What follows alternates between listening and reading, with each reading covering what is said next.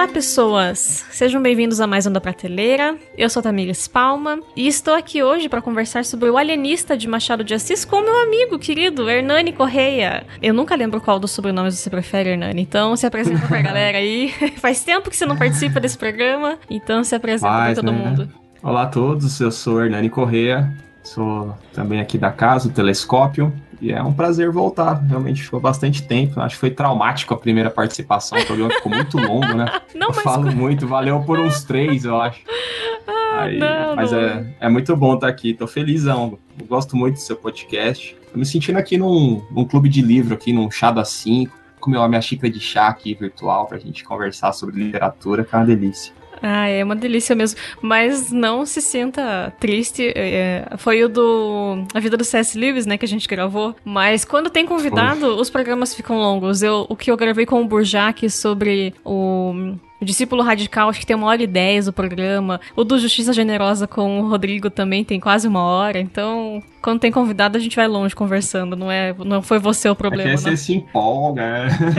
vai é, conversando, se empolgando. Exato. Aí são... Quando eu tô sozinha, os programas têm 20, 20 e poucos minutos. Mas é que daí é só uma pessoa dando ponto de vista, é mais fácil mesmo. Mas. Isso é um prazer estar aqui. Ah, e, e é um bibliotecário, então uma pessoa que sempre está cercada de livros, vindo aqui indicar boa literatura.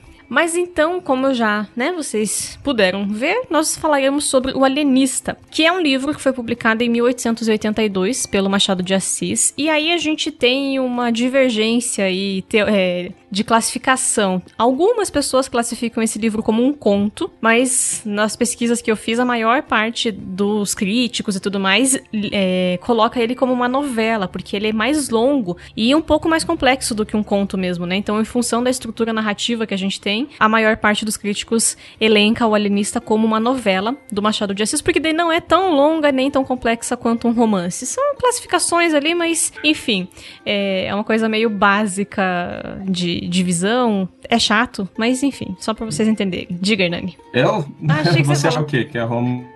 Você, achei... na sua opinião. Olha, eu concordo que eu acho que é uma novela mesmo, porque contos são mais simples, né? E são mais sucintos do que esse, do que essa narrativa. É, também acho que é uma novela. Tem muitas situações, né? O conto geralmente é centrado numa situação, uhum. num personagem. Aqui tem muito personagem, situações, muito tempo correndo, né? E a gente vê pontos de vista diferentes ao longo da narrativa, né? Sim. É. Embora é. seja o narrador que tá contando. É, na verdade, é, isso é bem legal de pensar, assim, foi uma coisa que, que, que, me chamou um pouco a atenção, é que nesse livro o narrador, ele tá, tipo, fazendo uma análise documentária, né, do... Uhum. Então, é, é, é além de documentos antigos da época, do, de uma época anterior ao que publicado, né, então o, a história se passa no Brasil colônia ainda, né, das crônicas de Itaguaí de uma época muito anterior ao, ao, ao ao que ele está a vivência do história, Machado, né? Uhum. né? Analisando a, a, as crônicas da cidade de Itaguaí, da vila de Itaguaí, ele se deu com essa, com esses fatos históricos que aconteceram lá há, anos.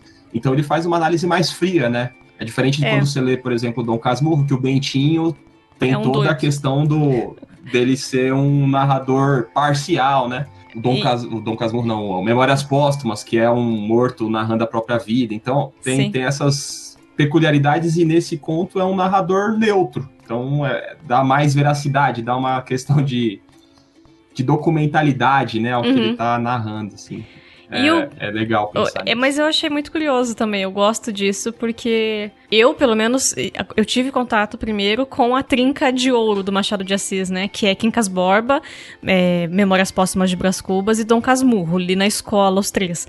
E depois reli algumas vezes. O Quincas Borba que eu nunca mais li, achei chato na época da escola, os outros dois eu já li de novo. E a gente tem essa visão muito diferente aqui nessa novela mesmo, né? Porque aí é esse uhum. narrador isento, na medida do que dá para ser isento um narrador contando essas histórias, mas que histórias, né? Eu não li a sinopse do livro, então a gente já pensou um pouquinho sobre esse narrador, mas então só para vocês terem uma ideia do que é a, a história do livro. Eu li a versão da editora Antofágica, mas esse texto é um texto que já está em domínio público, então vocês encontram ele, como toda a obra do Machado de Assis, disponível de graça na internet. A da Antofágica é legal por duas coisas. Ela tem textos de apoio, antes, é, na, é, no começo e no final do livro, e ela é ilustrada com ilustrações que o Cândido Portinari fez para a obra quando ela foi publicada em algum momento no século XX. Então a gente tem essas ilustrações que são 30 ilustrações do Portinari e aí é bem curioso assim ver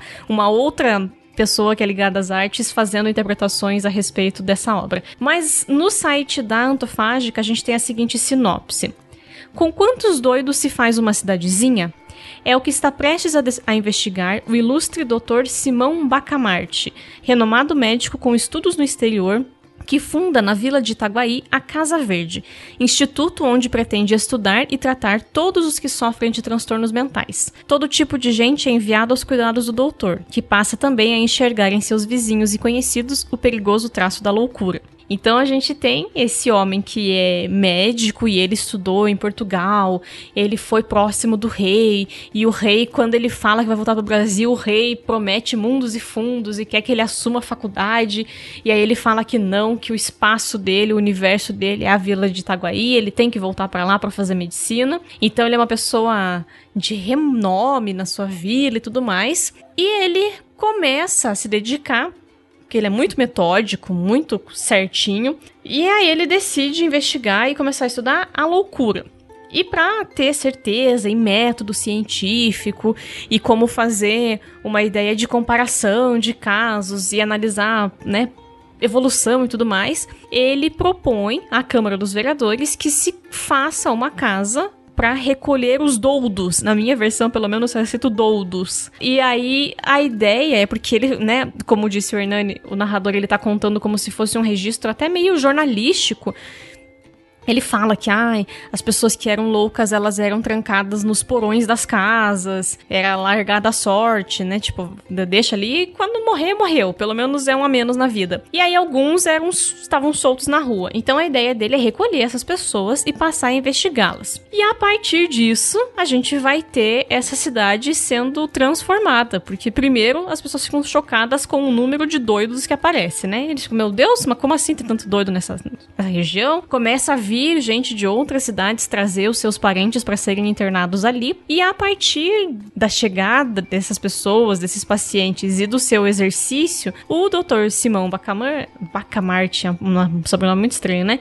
Ele começa a expandir aquilo que ele considera loucura. E essa história terá duas grandes reviravoltas que eu acho que a gente não vai abordar, porque senão vai perder graça, mas é a partir disso que a gente tem, é essa premissa do livro. Então, além dos, do, da questão do narrador, Hernani, quer comentar o que mais você quer comentar? por enquanto. Nossa, você falou, a gente não vai falar, deu até um frio na barriga, assim, né? De estragar a, a experiência de quem for convencer a pessoa a ler o livro, né? Até onde a gente pode ir, porque a história é tão curta e tem essas reviravoltas tão bem Significativas, marcadas, assim. né?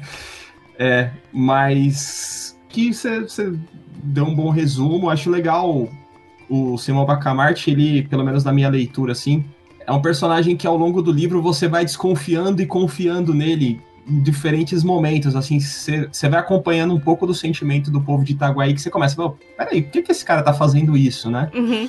Mas, de fato, ele é um personagem, assim, ultra de, devoto à ciência, ao conhecimento, assim, em níveis, níveis extremos, né? Logo no começo do livro, ele escolhe a Dona Evarista para se casar, e a Dona Evarista é uma viúva e ela é feia, né? Sim. Pelo, pelo, pelo que o livro conta. E aí questionam ele, falam, cara, por que, que você vai casar com ela? Fala, não, ela tem bom sono, ela tem bom pulso, ela tá apta a me dar filhos descendentes não, não, mais, né? saudáveis. Né? Ele fala do pulso, ele fala que não sofre de prisão de ventre, alguma coisa do é. tipo. então funciona, então, tá, tipo, tudo, tá tudo funcionando. é, então. E ele fala, então ela tá apta a me dar filhos e ela, ele ainda comenta, né, não com essas palavras que eu tô de memória aqui, mas ele fala, ah, isso, ela não ser bonita é bom que não me distrai Uhum. para as coisas realmente importantes que é a ciência e o conhecimento e tal. Então, até isso, é logo no comecinho do livro, já mostra a, a, a personalidade dele. dele. né? A devoção dele à, à ciência, ao conhecimento. E aí ele se casa com a Dona Evarista. A Dona Evarista não tem filhos, né? Então não adianta. Mas o livro nesse... coloca ali, né, que ele também tentou investigar o que, que podia ser feito, passa uma dieta específica para ela e ela Sim. não cumpre, né? então ali ela também é. não, não tentou ajudar. É. Mas aí, como não dá certo, ele começa a, a, se aprofundar ainda mais nas ciências, e aí que ele escolhe, né, é, se dedicar ao estudo da, da loucura, né, da, desses distúrbios. É, é legal pensar também que no final do século XIX, essas ciências, né, psicanálise, tudo, tudo isso era muito incipiente, assim, não existia um conhecimento profundo como o de hoje, né, até essa questão manicomial que é uma das temáticas do livro e até algumas das discussões que ele pro, pode propor. É, hoje, no Brasil, a gente está com um processo né, de, de, de, acabar com esses estabelecimentos, uhum. né? Ainda bem. Mas na época era muito comum essa casa de doidos, né? O, o alienista era o, o médico que, que cuidaria dos alienados, né? Que seria dos loucos. Então E é muito um legal, né? Porque é uma ideia de ele cuida dos alienados, mas ele aliena essas pessoas do mundo, né? Então tem essas duas ideias da palavra, porque ele tira essas pessoas do convívio com os outros, né? Ele tá é, alienando tá. essas pessoas. Mas mundo. a, a missão dele é nobre, assim, ele quer descobrir uma cura universal, né? Então ele quer descobrir uma cura para as loucuras, uma cura universal para todos esses mares, assim. E aí Sim. começa com as loucuras mais clássicas, assim, as monomanias, né? As pessoas que têm aqueles tiques e não sei o quê, ou os megalomaníacos, os cara que se acha que é o próprio tem um que acha que se ele abrir a boca, se ele falar alguma coisa, o mundo vai acabar, porque Deus colocou um poder nele e tal. É, tem um, então, um outro que acha casos... que é Deus, inclusive, né? Isso, Deus engendrou um ovo, o ovo engendrou Adão, Adão engendrou Davi, não sei o quê. E aí o povo, ele começa ainda a crescer em reputação, né? E aí esses primeiros casos são mais clássicos, né? E são mais é, é, reconhecíveis pelo é, resto da óbvio, população mesmo, né? É Sim. verdade. E aí que começa depois, lentamente. Eu lembro o primeiro caso que começa, só para citar, né? Para dar um uhum, tiquinho também. Uhum. Que é o caso daquele. Putz, eu não vou lembrar o nome exatamente. Desculpa que minhas anotações. Eu falei, eu, falei, eu vou anotar pouco para não falar muito, mas aí fica com esses.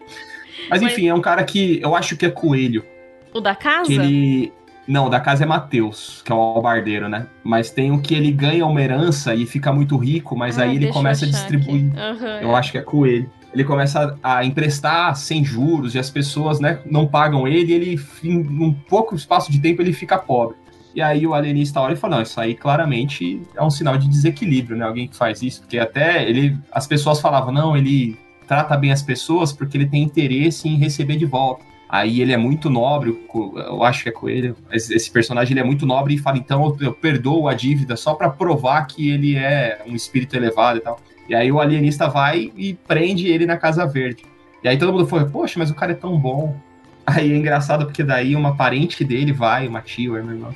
É a prima. Vai no alienista, a prima vai e fala: ó. Oh, você prendeu ele, mas ele não é culpa dele, é porque tem uma maldição sobre a nossa família conta o caso lá de que um mendigo amaldiçoou o tio de, deles e por isso eles estão fadados a ser pobres, assim, é por essa maldição. Aí o alienista, nossa, que interessante tal, trata ela super bem, pede para ela acompanhar e tranca ela na Casa Verde também, porque ela também é, tá com desequilíbrio. Então é, é a partir desse primeiro caso que é, começa... O nome do personagem é Costa, mas... Costa, é... Costa, Costa. E, então é a partir desse caso que ele começa a ampliar, né? E aí também é essa discussão. O que, que é loucura? Qual que é o limite da loucura, né? Sim. É, tem uma frase muito... É um pouco antes dele a, apreender o Costa e a prima, mas ele diz... Ele tá conversando com um amigo dele e fala assim...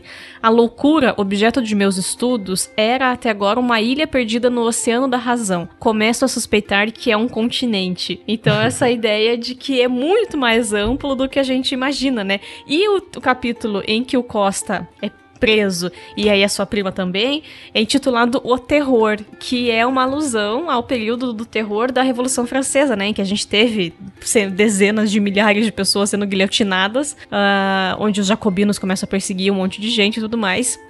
E é o que se espalha ali na, na região, né? Esse medo, esse terror, porque hum. parece que não tem mais critérios, parece que o doutor Bacamar, Bacamarte, Bacamante, eu não como que é mesmo? Bacamarte. Bacamarte. Bacamarte. Ah, eu anotei errado.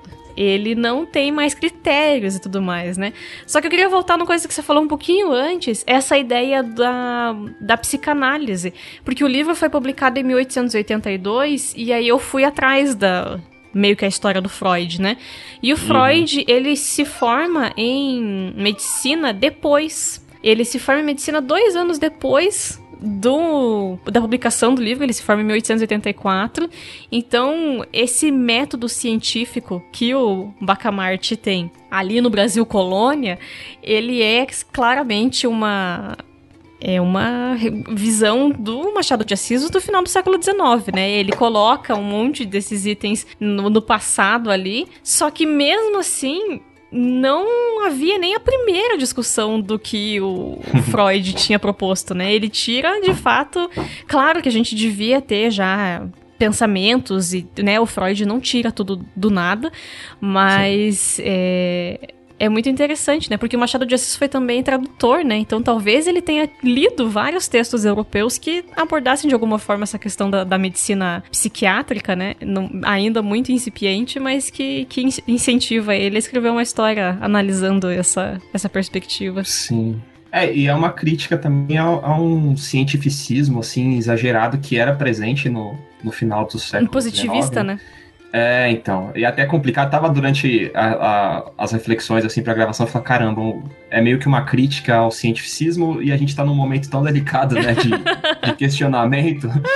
Mas é óbvio que a gente tá separado 140 anos dessa, dessa, dessa história, história, né, e daquele momento, assim, é, o cientificismo que nessa época da virada para o século XX justificou algumas das maiores atrocidades da humanidade, né? Então, o Machado observando isso, porque assim, a, a, justificativa do, do Bacamarte é sempre que a, a ciência ela é, é soberana neutra. sobre qualquer outro qualquer outra razão, né? Tipo, qualquer Sim. outra justificativa ou argumento. E ela é neutra, que, né? Então, assim, ele, não... ele defende que não há interesses na ciência.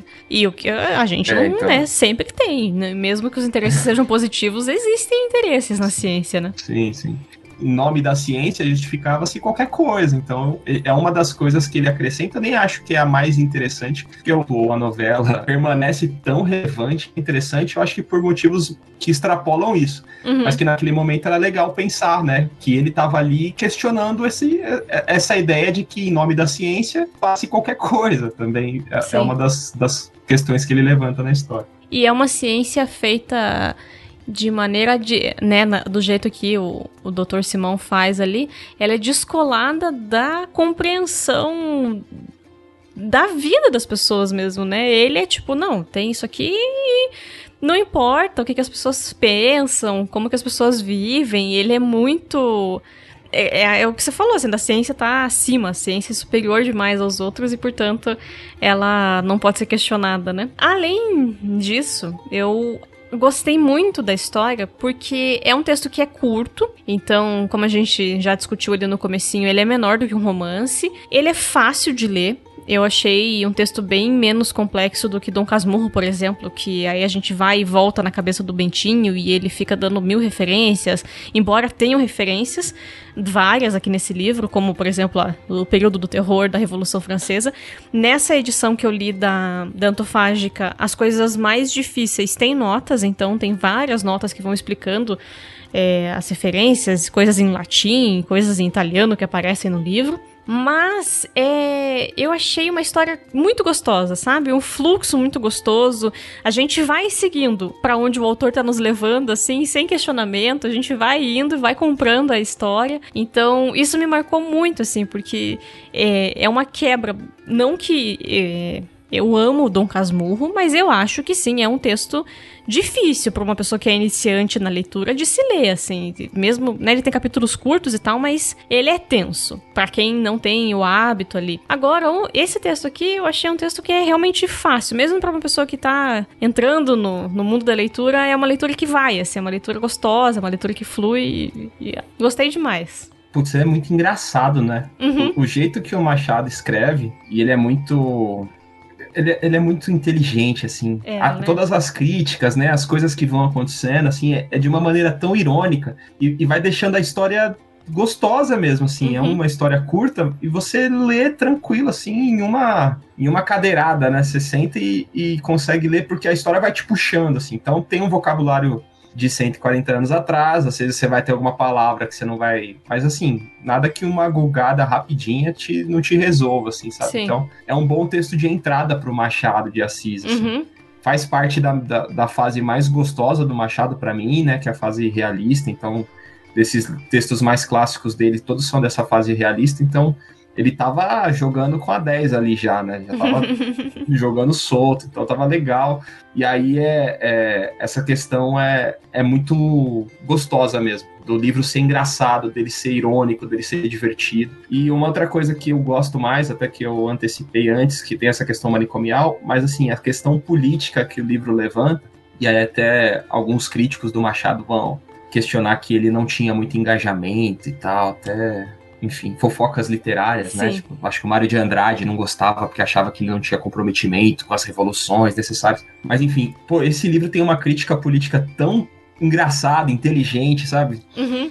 E que faz dar, dar esse, esse tempero para a história, assim. Só para dar uma, uma, uma das partes que eu mais gosto. É, depois de um dos do, das reviravoltas da história, a Câmara dos Vereadores quer votar uma lei que evite que os vereadores sejam presos. Né? que eles possam aí, ser levados à Casa Verde, né? É, que eles não. É, vetando os vereadores de serem presos. Aí um vereador se levanta e fala assim: ah, não, isso aí não cabe, porque nós somos cidadãos como todos os outros. Aí o alienista fala: Nossa, esse cara merece ser estudado, eu vou prender ele. Aí todos os outros vereadores falam: Não, beleza, pode prender. Nesse tipo, caso, não tem problema. É, Já que ele queria que né? nós pudéssemos ser presos, se tem que levar um, leva ele, não tem problema. Então, essas questões de, dessa ironia, né? A revolta dos, dos canjicas que acontece, e aí é outra relação com a, com a Revolução Francesa, né? Que toda. No microcosmos ali de, Itaja, de Itajaí, até eles falam da Bastilha da Razão, né? Itaguaí. Itajaí é Santa Catarina. Itagua, é, Itaguaí, Itaguaí. Quase, tá? Itaguaí. É, e aí, a revolta dos canjicas, aí no dia seguinte, fala, pô, agora mataram o Bacamarte, né? No outro dia os caras vão lá e vão prender ele. Aí quando chega o, o líder da revolução lá, o o Canjica. O próprio Canjica, né? Vou ver se eu anotei o nome. Ele é barbeiro. Era o Porfírio, Porfírio, barbeiro. Ele chega lá e fala, pô, acabou a história, vai prender o alienista. Ele chega, não, vamos conversar e tal, porque o cara tem prestígio na cidade. Então, assim, essas questões políticas que envolvem a história são muito divertidas. Sim. E valem, assim, muito. Eu acho que hoje esse texto ganha mais, na minha, na minha leitura, né? Uhum. Mais destaque por essas questões que estão mais próximas a gente, né? Que é a questão política e tal. Sim.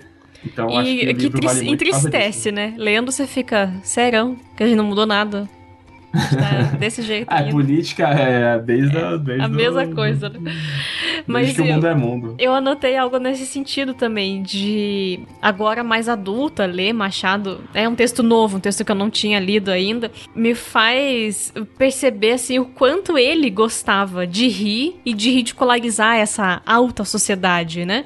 Porque aqui uhum. em Itaguaí é uma é uma província do Rio de Janeiro, longe da capital, no Brasil colônia. Então não tem alta sociedade. Mas quando ele coloca descrevendo esses roupantes de, né, a Dona Evarista quando abre a Casa Verde, ela é sete dias vai sendo homenageada como esposa dessa boa alma e recebe visita.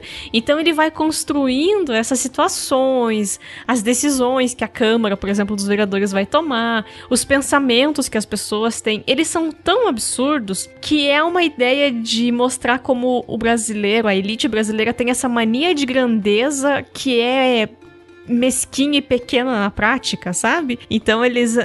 uma elite que acha que é maravilhosa, mas que nas suas atitudes mostra quanto é pequena, ou quanto é tacanha na, na forma de agir, na forma de ser, né? E é Sim. muito. E é legal fazer incrível. essa relação com a própria biografia do Machado, né? Ele tá circulando nesses. Ele, ele teve um monte de profissões, né? Sim. Mas ele era um cara popular, assim. Ele era negro, ele era né, descendente de escravos, ele era empregado, assim. Ele não era da alta sociedade. Uhum. Né? Então, é, é, desse ponto de vista, você vê como ele enxerga essa sociedade, é muito gostoso também de uhum. imaginar isso, né? E eu acho. E, é eu acho produz textos da... que penetram nessa grande sociedade, né? Exatamente. Eu fico. Eu acho gostoso desse exercício de imaginar as pessoas se divertindo com, com um sarro que talvez seja ela o motivo, sabe? Uhum. De elas estarem lendo, achando genial, divertido, e, e, sem conseguir entender a ironia de que aquilo tá criticando ela mesma, sabe? Sim. Então isso é, é muito legal, assim, Machado, é, eu também, eu tô na mesma que você, eu acho que é na mesma que muita gente, assim, e aí eu não, eu não sei como é a experiência escolar de cada um, mas a minha experiência com literatura brasileira na escola não foi legal. Tipo, mais traumatizou do que estimulou, sabe? Uhum. E aí ler esses textos foi um, é, um exercício que eu comecei a partir da pandemia, assim, que eu tinha, por consequência do, do isolamento, mais tempo para me dedicar à leitura. Eu tava falando, cara, tem que ler mais autores brasileiros por causa da profissão, por causa não sei o que, né? Faz parte. Uhum. E aí eu comecei a revisitar autores que eu já tinha lido, ou por força da, da obrigação, ou na escola, né? E aí um, dos, um deles foi o Machado. E, cara, é uma redescoberta, assim. Eu acho também porque você já tá mais adulto, você já tem outras experiências e você começa a apreciar outras coisas, né? Que não tentar ter que fazer uma prova ou uma redação. E Machado é genial, assim, cara. É, é o maior autor brasileiro. Sim, e não é à toa, né? Não é à toa, e quem discorda, cara, tem que tá ter errado. bons argumentos, assim. quem discorda tá errado. quem discorda tem que ter bons argumentos. Tem outros autores incríveis tal, mas. Sim cara, a, a, inteligência, a sagacidade, e eu vejo, assim, ele tão à frente do seu tempo, né, do...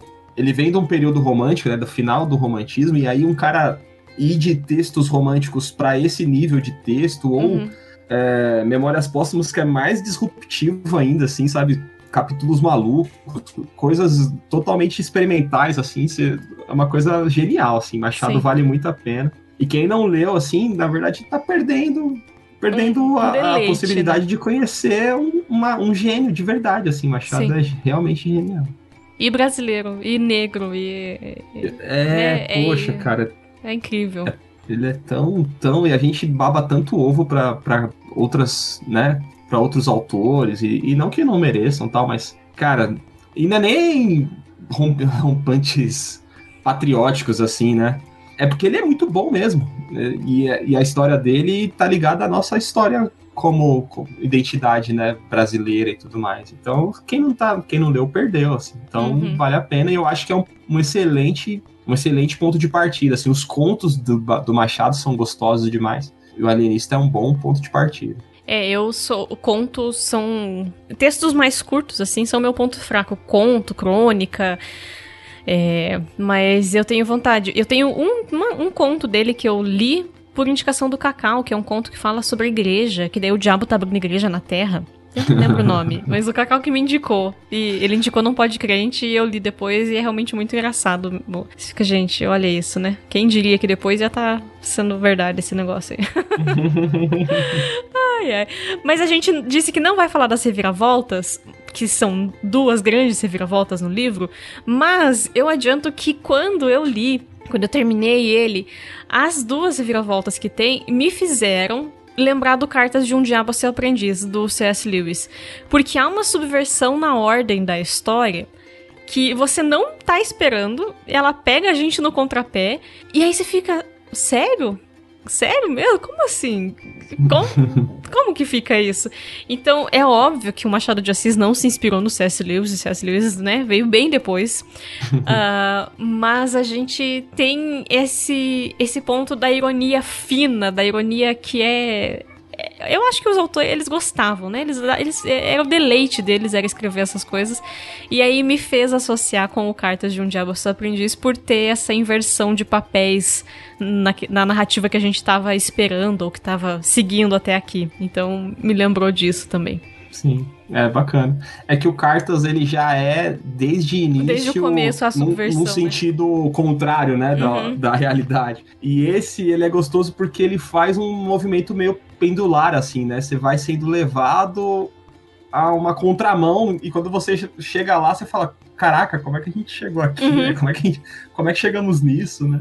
Mas tem mesmo essa, essa questão, eu acho que é por causa desse movimento de, de ironia mesmo, né? Do, do, do autor estar trabalhando com a ironia para te falar o que, que ele acha, o que, que ele pensa, né? E, e tem mesmo. Mas é eu acho que o alienista ele começa, como eu falou dos primeiros casos e tudo mais, ele começa num movimento que você vai, não, ok, tá indo tudo certo. Uhum. E no sentido. meio da viagem ele dá um, um cavalinho de pau e fala, ué, o que tá acontecendo? E, mas tem essa, essa, esse paralelo, assim. Eu acho que o, o, paralelo mais claro é que são dois autores inteligentíssimos, né? Com uma habilidade de escrever. É que a gente leu cartas traduzido, né? Uhum. E, e a tradução vai vai sendo refeita e vai tornando mais confortável o texto. Eu acho que do, os textos do Machado, é, eu vejo pouco movimento de, de torná-los mais acessíveis hoje, na, numa linguagem, eu não sei, assim, tem HQ sensacionais, eu até separei uma para indicar pra, pra galera, uma HQ, tem algumas, mas uma de destaque é do Fábio Moon e do, e do né? Gabriel né? é Os, os gêmeos, aham. Uhum. Os gêmeos do quadrinho é... e não da, do grafite. Isso, é. Eles têm uma HQ de 2007, que é do alienista e que é muito bem feita, que é bonita demais. Tem em bibliotecas, enfim, que as pessoas ouvem de diferentes lugares, né? Mas vale a, a busca, assim. Então, sabe, esses movimentos de tornar o Machado mais mais atraente para um público novo, diferente e tudo Sim. mais. E aí, quando você vai fazendo adaptações de texto estrangeiro, você vai traduzindo e você vai mudando para uma linguagem mais atualizada, né? Uhum. É difícil você falar uma criança de 16, tipo, um adolescente de 15 anos ler o vocabulário do século 19. Aí é, fica meio chato porque não faz parte da sua linguagem. Aí Sim. quando você lê uma HQ do alienista, você começa a entender de outras formas, né? Porque eles aí se atualiza por outras linguagens a mesma história. Uhum. Que é, enfim, que vale a pena, assim. Tem várias HQs de, de livros clássicos, não só do Machado, mas que valem. É uma boa possibilidade, né? De, de se apresentar esse, esses autores para um público novo e tudo mais, e tornar atraente a história, porque se o vocabulário não é atraente, a história com certeza é, né? Então se apresenta ela de outra forma e enfim, ganha um leitor que vai se interessar em ler depois mais adulto, vai lembrar da história e daí talvez se apaixone como a gente e tudo mais. Uhum. E muitas dessas HQs de obras clássicas, elas vieram inclusive no movimento do PNLD, né, que é um Programa Nacional do Livro Didático que Sim. a gente teve, nem sei se ele ainda existe ou se já destruíram, né, mas é um programa de produção, tem os livros didáticos, que é o história, português, enfim, né, os livros de matéria, mas tem o PNLD literário, que daí você vai ter um incentivo do governo, no, no governo federal para a produção de obras literárias e de quadrinhos para que as crianças, para que tenham nas bibliotecas de escola. Então houve, eu não sei, provavelmente foi cortado o verbo, né? Porque tudo foi cortado o verbo nessa desgraça desse país. Mas é um programa antigo, é um programa que foi muito forte e que buscava trazer um pouco mais de, de acesso mesmo, né? Que a, a biblioteca daqui de Curitiba recebeu o mesmo nível da biblioteca de, sei lá, Uruguaiana, lá no Rio Grande do Sul. Porque aí você vai ter uma ideia de, ah, os, os clássicos da literatura e tudo mais, né? Então eu imagino que algumas dessas adaptações de quadrinho tenham sido feitas em parceria com o PNLD, né? Uhum. Tem várias mesmo. É, tem até uma. Eu lembrei de um aqui, um livro do Moacir Ciliar, o Mistério da Casa Verde? O Mistério da Casa Verde, que é uma, tipo, um spin-off ali. Um spin-off do né, século XX. Né, um, que eles, é, enfim, os meninos vão desvendar um mistério dessa casa verde lá de. É, os meus alunos leram esse livro, eu não li ainda, mas é uma ideia de que, tipo, tem um grupo de meninos que quer poder fazer as bagunças deles sem o resto da, da cidade ficar enchendo o saco, né? E aí eu acho que essa eles, eles invadem essa casa, né? É, então. Ah, e, e aí daí... é uma boa, é uma boa possibilidade, né, de, de se apresentar, né? Porque daí o, o, adolescente lê essa aventura e vai, vai semear ali a, a palavra. Sim. E Casa é uma Verde, outra alternativa legal. Sim. Mas além de tudo isso que a gente já falou, Hernanes, tem mais alguma consideração de por que, que as pessoas têm que dar uma chance e ler esse livro? Ah, eu acho que os meus argumentos foram despejados na mesa e espero que alguém pesque, pesque algum aí. Mas, cara, como você falou, é um livro de, de domínio público, então toda a obra do Machado de Assis está no site do domínio público. Então, assim, baixa sem medo do pecado, assim, de ser castigado, porque você já pode baixar toda a obra do Machado de Assis. E, então é fácil de acessar, fácil de encontrar, não é a leitura mais Machado e tal. E, e eu acho que todos esses argumentos aí são, são o meu. São as minhas cartadas aí para tentar convencer a galera a dar uma chance porque de fato vale a pena. É, eu coloquei também, além de tudo que a gente já falou, o fato de que, né, amarrando, a gente até pincelou isso, que livros clássicos não viram clássicos à toa.